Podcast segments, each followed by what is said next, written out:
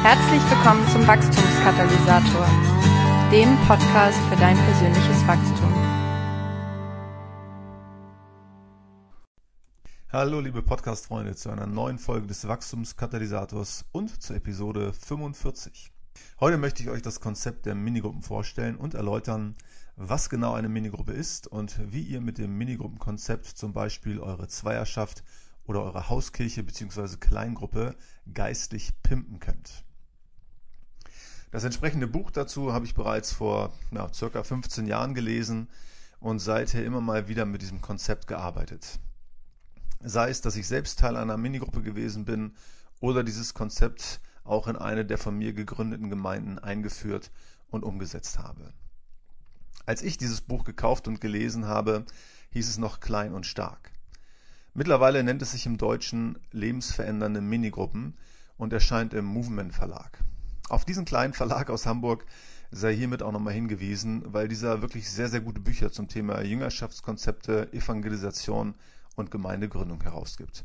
Einfach mal Movement Verlag googeln. Das Buch wurde von Neil Cole geschrieben und trägt im Original den Titel Cultivating a Life for God. Und die bei uns zu Minigruppen getauften Treffen heißen im Englischen eigentlich Life Transformation Groups. Ich war von Anfang an ein Fan dieser Minigruppen, weil es, wie der englische Titel zeigt, darum geht, Veränderungen zu bewirken.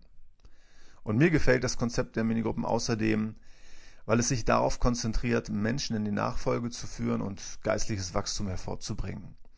Weil es ein ausgewogenes Verhältnis von Sein, Wissen und Tun herstellt, weil Minigruppen flexibel und anpassungsfähig sind und zum Beispiel in eine bestehende Kleingruppe integriert werden können oder auch bei einem engen Zeitplan mal in einer Mittagspause durchgeführt werden können.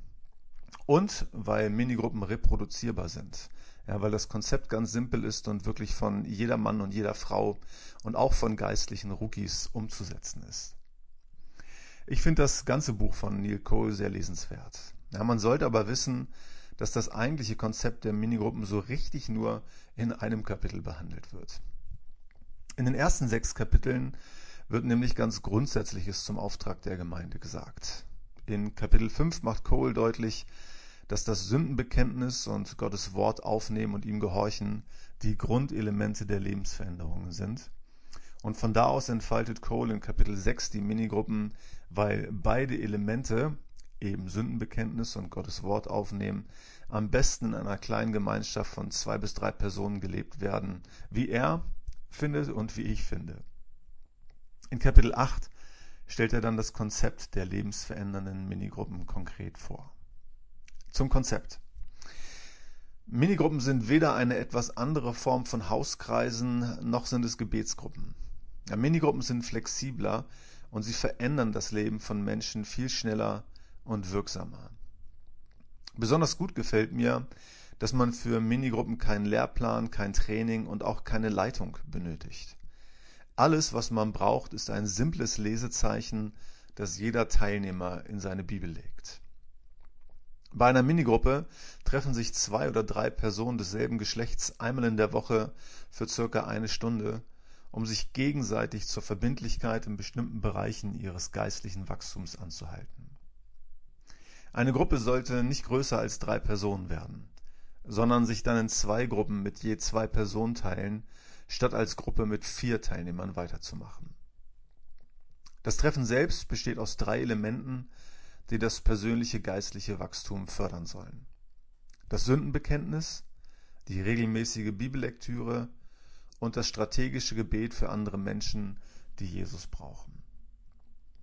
Das erste Element ist das Sündenbekenntnis. Auf dem Minigruppen-Lesezeichen, das jeder für sich selbst gestaltet, befinden sich die Fragen zur Verbindlichkeit, wie Cole sie bezeichnen, und die das Sündenbekenntnis implizieren. Und die Beantwortung dieser Fragen ist das erste Element eines jeden Treffens und man sollte auch gezielt mit diesen Fragen beginnen. Diese Verbindlichkeitsfragen sollten so formuliert sein, dass sie gerade die jeweiligen Schwachstellen, Wachstumsbereiche oder Lieblingssünden ins Gedächtnis rufen. Und die Fragen sollten auch sehr direkt sein, so dass jeder dazu angehalten wird, sich aufrichtig und verwundbar zu zeigen. Und das ist auch der Grund, warum gemischtgeschlechtliche Gruppen nicht ganz so gut funktionieren. Jede Minigruppe überlegt sich zunächst, welche Fragen in jedem Minigruppentreffen gestellt werden. Im Download-Bereich des Wachstumskatalysators habe ich mal eine Liste mit 40 möglichen Verbindlichkeitsfragen zusammengetragen, aus denen man auswählen kann oder die zu ganz eigenen Fragen inspirieren können. Aus der Praxis heraus würde ich empfehlen, dass man sich auf fünf wirklich gute Fragen begrenzt. Meiner Meinung nach sollte man hier aber darauf achten, dass ja unbedingt solche Fragen ausgewählt oder entwickelt werden, die ans Eingemachte gehen und nicht nur an der Oberfläche kratzen. Meine fünf Fragen habe ich in Episode 9 bereits vorgestellt, wo ich schon einmal auf das Thema Verbindlichkeitsfragen eingegangen bin. Diese fünf Fragen lauten wie folgt. Erstens, hast du diese Woche etwas mit Gott erlebt? Zweitens, solltest du irgendeine Sünde bekennen? Drittens, in welchem Lebensbereich bist du herausgefordert, die Lebensweise Jesu zu kopieren? Viertens, hast du diese Woche auf eine gesunde Lebensweise geachtet?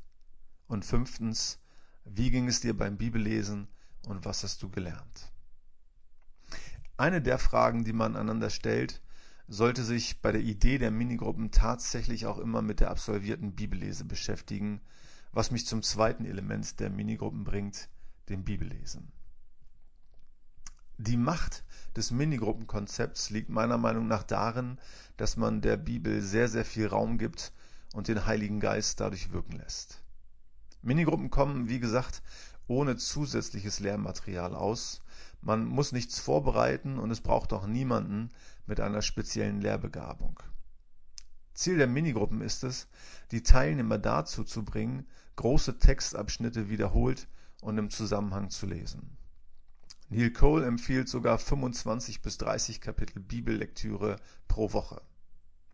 Das halte ich bei aller Begeisterung und allem Idealismus aber für etwas übertrieben. Stattdessen und auf jeden Fall aber sollte man sich darauf verständigen, dass man die Bücher im Ganzen liest. Also zum Beispiel den Epheserbrief, die drei Johannesbriefe oder das Buch Jona. Bücher, die sehr lang sind, zum Beispiel die Evangelien, sollten nach Möglichkeit sinnvoll aufgeteilt werden, so dass man innerhalb von zwei bis drei Wochen durch wirklich jedes Buch lesen kann.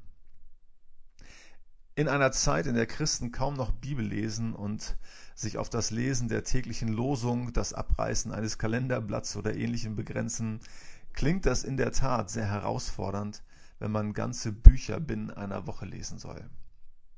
Ist es auch, aber wer der Beste sein will, der braucht halt die härteste Herausforderung. Im Ernst, geistliches Wachstum ist untrennbar mit dem Bibellesen verbunden. Das weiß und das sagt auch fast jeder. Aber viel zu häufig predigen wir hier Wasser und trinken Wein oder wir sagen, wasch mich, aber mach mich nicht nass.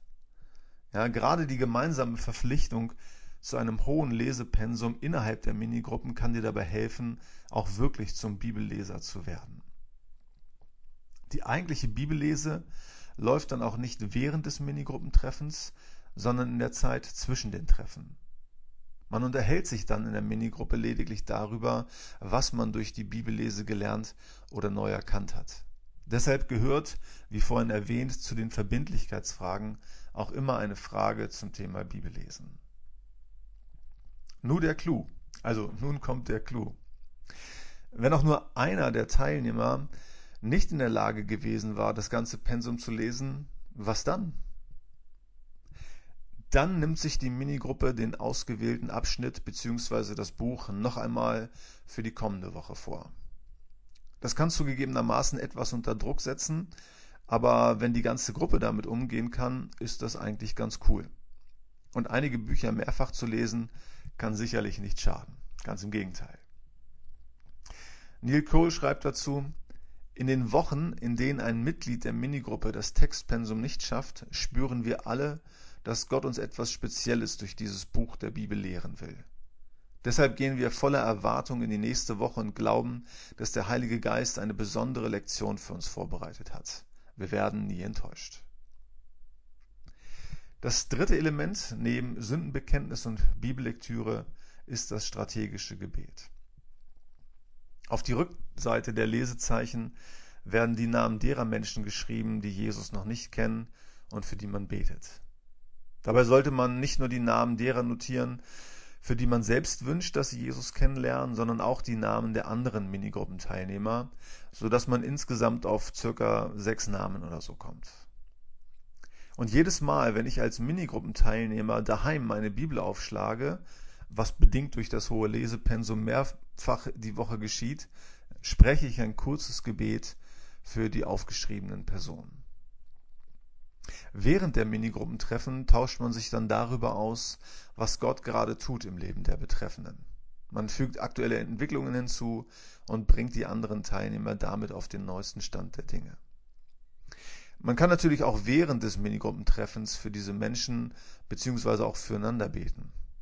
Allerdings spielt das gemeinsame Gebet für das Minigruppenkonzept keine besonders große Rolle. Die Minigruppen sind nämlich mit der Absicht konzipiert, dass man äh, diese auch an öffentlichen Orten, während der Mittagspause oder eben an Orten und zu Zeiten durchführen kann, wo man nicht in einem geschützten Rahmen beten kann. Wer als Folge des Gebets der Minigruppe zum Glauben kommt, wird dann ganz natürlich in die Minigruppe integriert. So geschieht dann idealerweise auch die Multiplikation der, der Minigruppen. Wie eingangs schon angeklungen ist, eignen sich Minigruppen ganz hervorragend dazu, um eine Zweierschaft ähm, eine andere oder bessere Struktur zu geben. Außerdem sind Minigruppen ein gutes Add-on für Hauskirchen oder andere Kleingruppen, indem man Minigruppen bildet und während des Treffens auch immer eine Minigruppenzeit einplant. Meiner Meinung nach sind Minigruppen aber auch eine gute Kleingruppenalternative für vielbeschäftigte, für junge Eltern, Karrieretypen und all jene, die weder Zeit noch Kraft für herkömmliche Kleingruppen haben. Minigruppen können übrigens auch sehr gut per Telefon oder per Skype organisiert und durchgeführt werden. Ich finde übrigens auch, dass eine Minigruppe ein probates Mittel in der geistlichen Ausbildung eines Co-Leiters ist. Ja, häufig findet in diesen Konstellationen eine rein fachliche Anleitung statt, bei der man zwar bestimmte Fachkompetenzen weitergeben kann, aber das geistliche Leben dann eher im Hintergrund bleibt. Und mit einer Minigruppe, bestehend aus Leiter und Co-Leiter, hätte man dann auch gleich einen guten geistlichen Rahmen für die gemeinsame Arbeit gewählt. Ob nun im Rahmen einer Zweierschaft, einer Hauskirche, einer Kleingruppe oder auch einer Dienstgruppe, ich möchte dich heute einfach mal herausfordern, dir zu überlegen, ob du nicht auch eine Minigruppe mit jemandem bilden könntest. Bis zum nächsten Mal, dein Markus. Vielen Dank fürs Zuhören. Weitere Informationen, nützliche Downloads und die Möglichkeit, den Podcast bei iTunes zu abonnieren, findest du unter www.wachstumskatalysator.de.